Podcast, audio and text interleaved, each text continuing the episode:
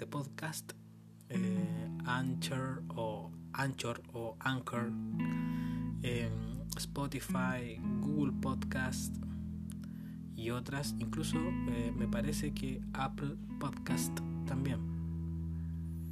Así que donde quiera que nos estés escuchando, te damos la bienvenida y compartir con nosotros nuevamente la, reflexión, ¿cierto?, de la palabra de Dios.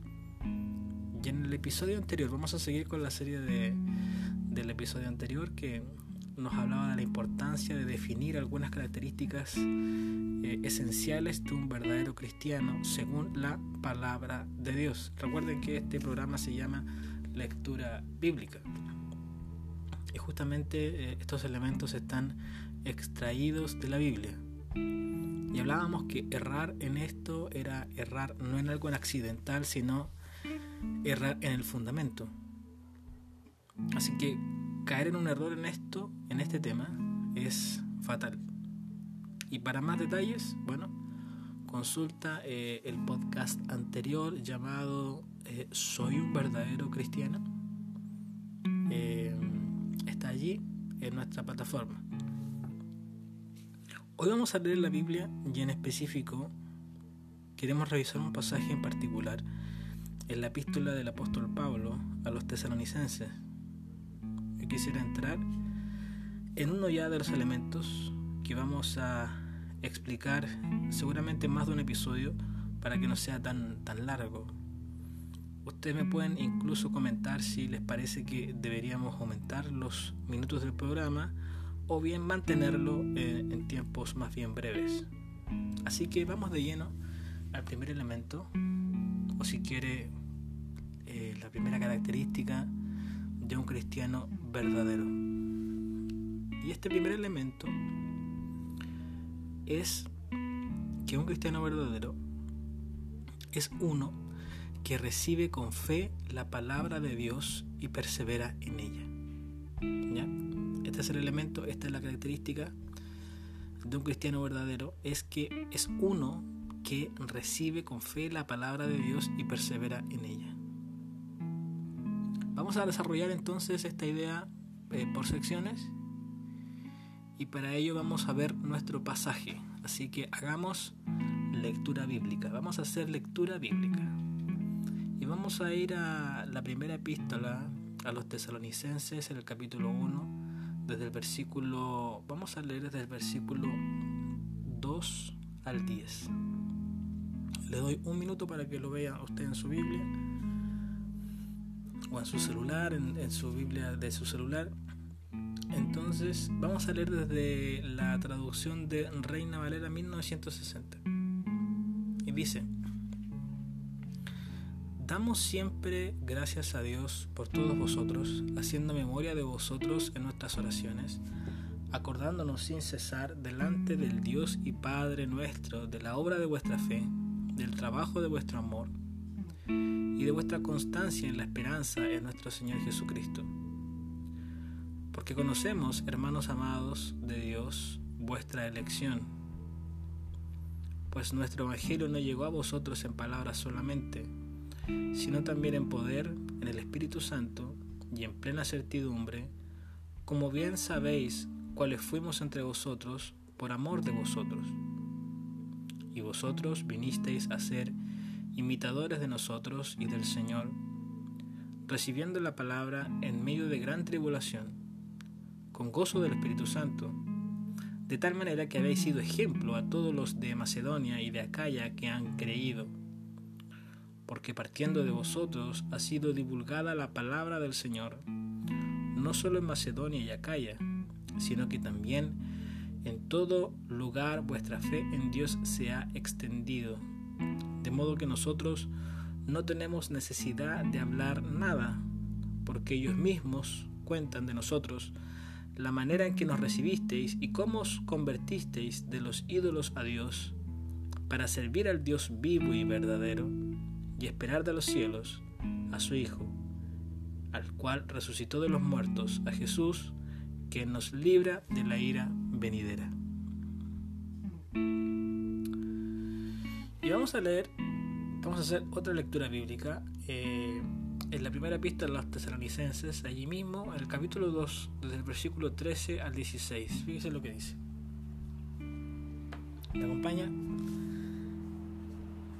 Primera a los tesalonicenses capítulo 2 versículos 13 al 16 dice, por lo cual también nosotros sin cesar damos gracias a Dios de que cuando recibisteis la palabra de Dios que oísteis de nosotros, fíjese lo que dice, la recibisteis no como palabra de hombres, sino según es en verdad la palabra de Dios, la cual actúa en vosotros los creyentes porque vosotros, hermanos, vinisteis a ser imitadores de la iglesia de Dios en Cristo Jesús, que está en Judea, pues habéis padecido de los de vuestra propia nación, las mismas cosas que ellos padecieron de los judíos, los cuales mataron al Señor Jesús y a sus propios profetas, y a nosotros nos expulsaron, y no agradan a Dios, y se oponen a todos los hombres, impidiéndonos hablar a los gentiles para que éstos se salven.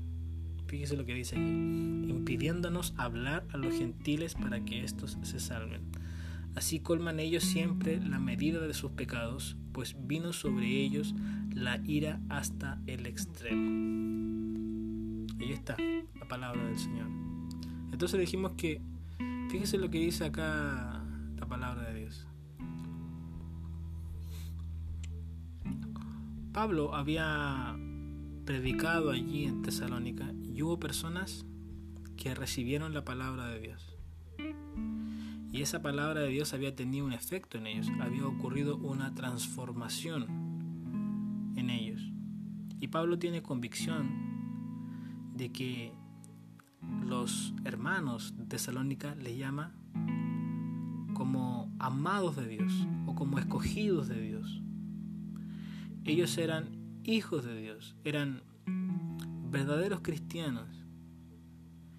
Y Pablo tiene convicción sobre ello por la manera que ellos recibieron la palabra, recibieron la palabra de Dios. Entonces aquí tenemos que ver un detalle importante y es cuál es la importancia de la palabra de Dios. ¿Por qué es tan importante la palabra de Dios? Porque si un cristiano es uno que recibe con fe la palabra de Dios y persevera en ella, bueno, entonces, ¿cuál es la importancia de recibir o no la palabra? Aquí notemos un punto clave porque Pablo ve en ellos un efecto, una transformación en la vida de los tesalonicenses. Y esto ocurre porque la palabra de Dios tiene un poder. Aquí hay un punto clave que nosotros tenemos que, entender. La palabra de Dios es fundamental porque ella tiene una capacidad única.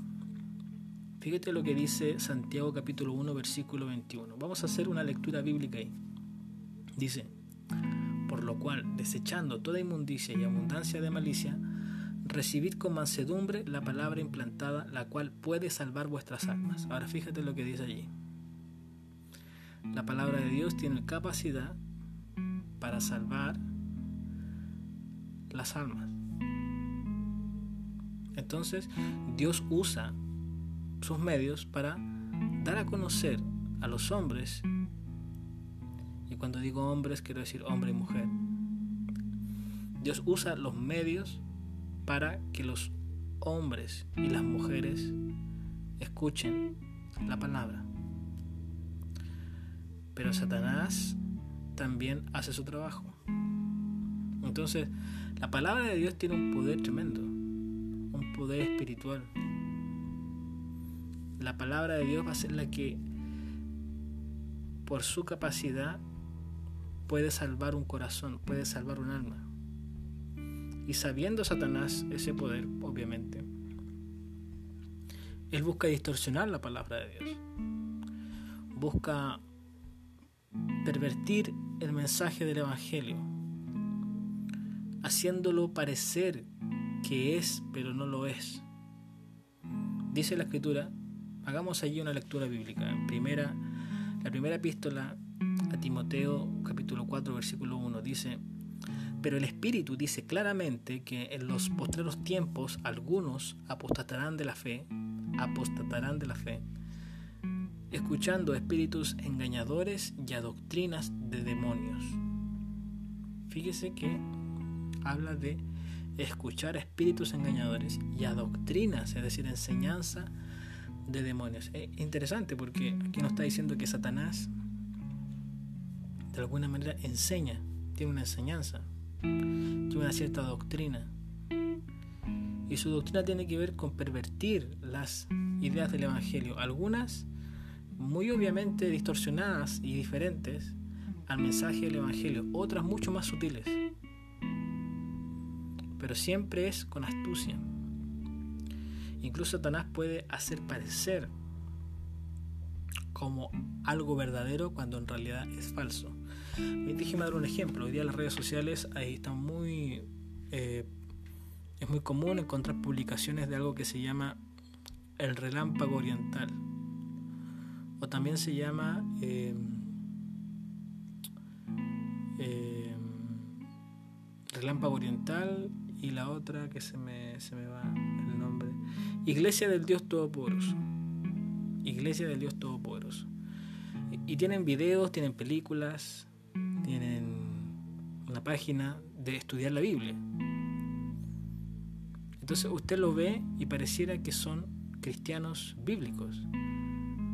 Pero si usted empieza a analizar y empieza a interiorizarse en lo que ellos realmente creen, no es así. De hecho ellos creen que Dios se encarnó. Entonces usted dice, ah, sí, claro, Dios se encarnó en Jesucristo. No, ellos piensan que Dios se encarnó en una mujer china. Dios se encarnó en una mujer china. Y ellos obviamente no lo afirman así de manera explícita al comienzo. Pero por eso es tan sutil esto. Tenemos que tener sumo cuidado. Pero si usted conoce la palabra de Dios, usted va a poder discernir qué es lo verdadero o lo falso. Fíjese lo que dice Gálatas capítulo 1, versículo 8. Hagamos una lectura bíblica allí. Dice, mas si aún nosotros o un ángel del cielo os anunciare otro evangelio diferente del que os hemos anunciado, sea anatema. Y este es el punto. Fíjese que el apóstol Pablo está escribiendo ahí en Gálatas y le está diciendo, aún si nosotros anunciáramos un evangelio diferente, dice, si aún nosotros, o sea, él como apóstol tampoco tiene autoridad de modificar el mensaje. O sea, la palabra de Dios, la revelación está sobre incluso su autoridad apostólica. Él no tiene autorización para modificar el mensaje. Él está llamado a predicar un mensaje. Dice, o un ángel del cielo os, os anunciaron otro evangelio diferente. Hay gente que puede tener una visión, se le puede aparecer un ángel, decirle tal o cual cosa, que este es el, este es el camino al cielo, aparece un ángel o, hemos escuchado de visiones sobrenaturales, una virgen trayendo una revelación, un ángel, un ser iluminado trayendo una nueva revelación diferente de lo que está escrito en la palabra de Dios, diferente del evangelio revelado en la palabra de Dios. ¿De qué nos dice que si cualquiera de ellos anuncia un evangelio diferente, sea anatema, es decir, quede bajo maldición, esté bajo maldición. Eso significa. Y el tema es que mucha gente no ha conocido el evangelio. Más bien ha escuchado un mensaje distorsionado o un mensaje parecido, pero que no es el evangelio. Ha, ha escuchado quizás el evangelio de la prosperidad que le dice que si usted siembra mil y Dios le va a dar un millón, o, Dios, o siembre cien mil y Dios le va a dar diez millones, no lo sé. Pero esta idea de que el llamado de Dios es tener prosperidad económica. Pero si usted lee la Biblia, usted se da cuenta que eso es falso. O el Evangelio de la Sanidad, donde un cristiano no puede tener ninguna enfermedad usted no puede sufrir coronavirus porque usted es hijo del Señor y, y, las enfermedades no tienen poder sobre usted. Eso es un evangelio distorsionado. Y todo tiene que ver con, con estar bien. Generalmente está también muy ligado a la prosperidad económica también. A veces no. También está ligado a veces a esta idea de que como si el cristiano estuviera no pudiera estar enfermo. Porque enfermedad tiene que ver con, con pecado o con, con algo que, que, el, cristiano no puede tener. Y es una distorsión del Evangelio. el Evangelio de, parar de sufrir. Usted sabe que hay una iglesia en Brasil, que es la Iglesia Universal del Reino de Dios, que tiene muchas sedes en todo el mundo, eh, distintos lugares de eh, del mundo. Y aquí en Chile también hay. Y tienen un programa que se llama Pare de Sufrir. Es como uno de sus eslogan, Pare de Sufrir. Entonces el Evangelio de ellos es no tener, no tener sufrimiento. Pero si usted lee el Evangelio, lee la palabra de Dios, usted se da cuenta que eso es completamente falso. El Evangelio de la solidaridad. La Biblia habla de la solidaridad en un sentido en la generosidad, el ayudar al prójimo, etc.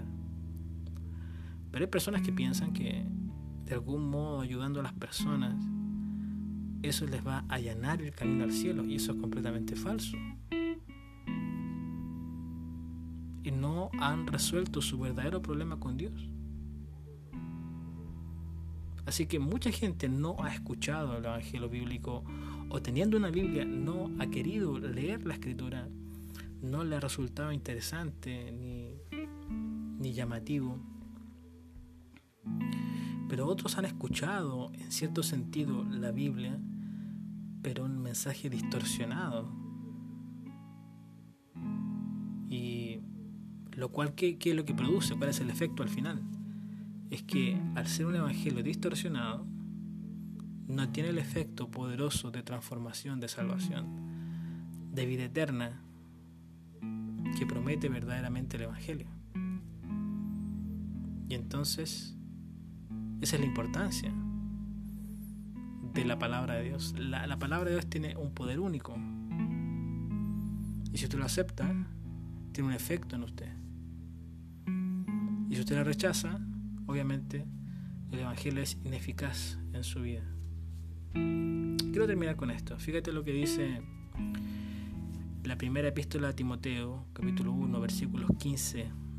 Versículo 15 dice, palabra fiel y digna de ser aceptada por todos. Cristo Jesús vino al mundo para salvar a los pecadores, entre los cuales yo soy el primero. Fíjese, Cristo vino a salvar a los pecadores. Esto es el Evangelio. ¿Es usted un pecador? Bueno, ¿y quién no lo es? Todos hemos pecado.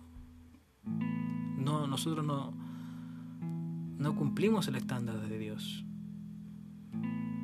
Nosotros hay maldad dentro de nosotros. Interiormente hay suciedad. Y eso obviamente se manifiesta externamente, tarde o temprano. Hemos mentido, somos, hemos estafado, o somos codiciosos, infieles, avaros, drogadictos, fornicarios, adúlteros, envidiosos, rencorosos, personas violentas. Fíjense que nosotros somos pecadores. Dios no. Dios es santo, Dios es justo, Dios es bueno. Y nosotros no lo somos. Y este es el problema. En nuestro pecado. El problema no es su pobreza material. Hay un problema antes que ese.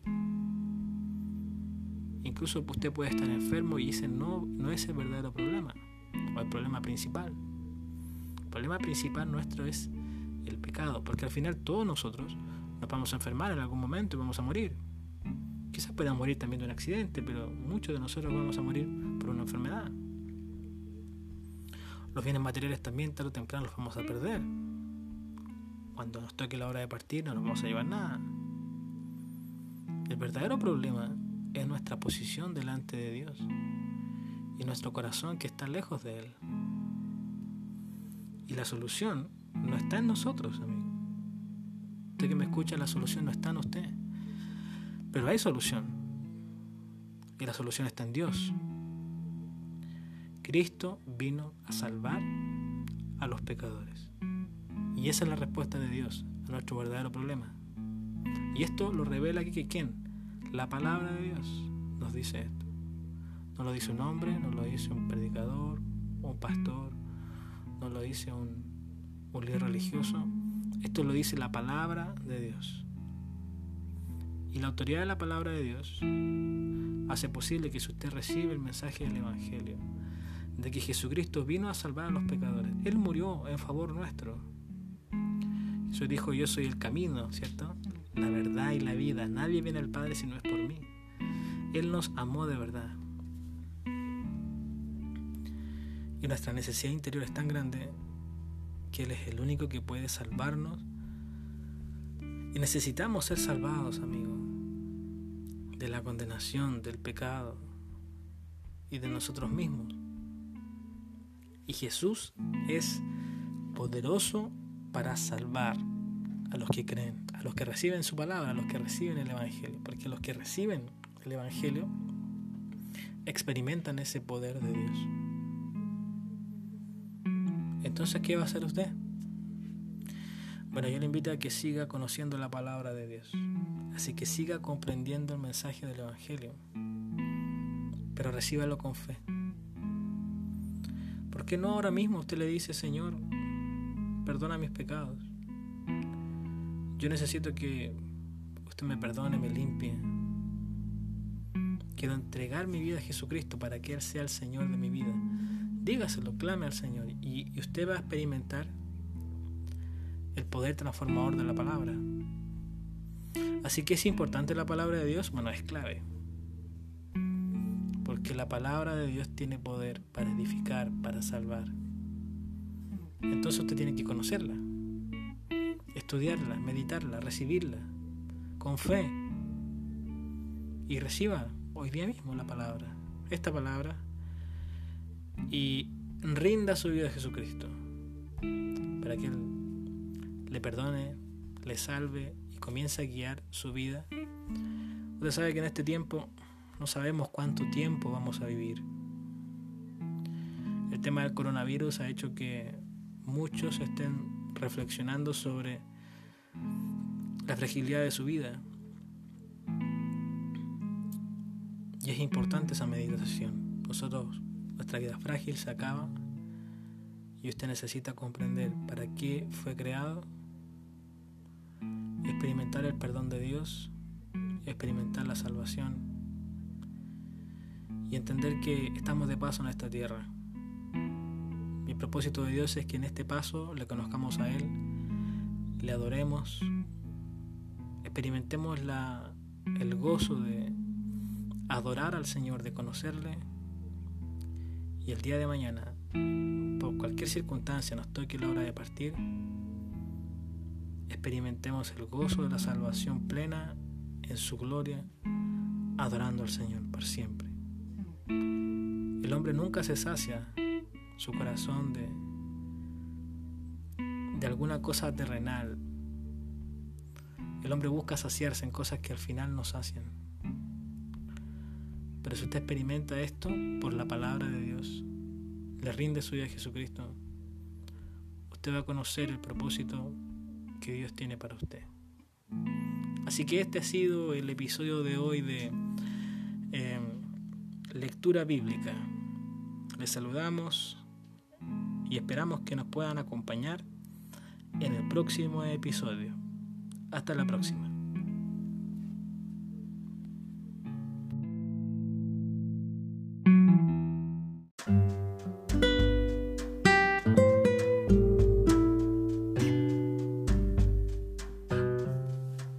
Contáctanos en lectura.biblica.correo.gmail.com Hasta la próxima.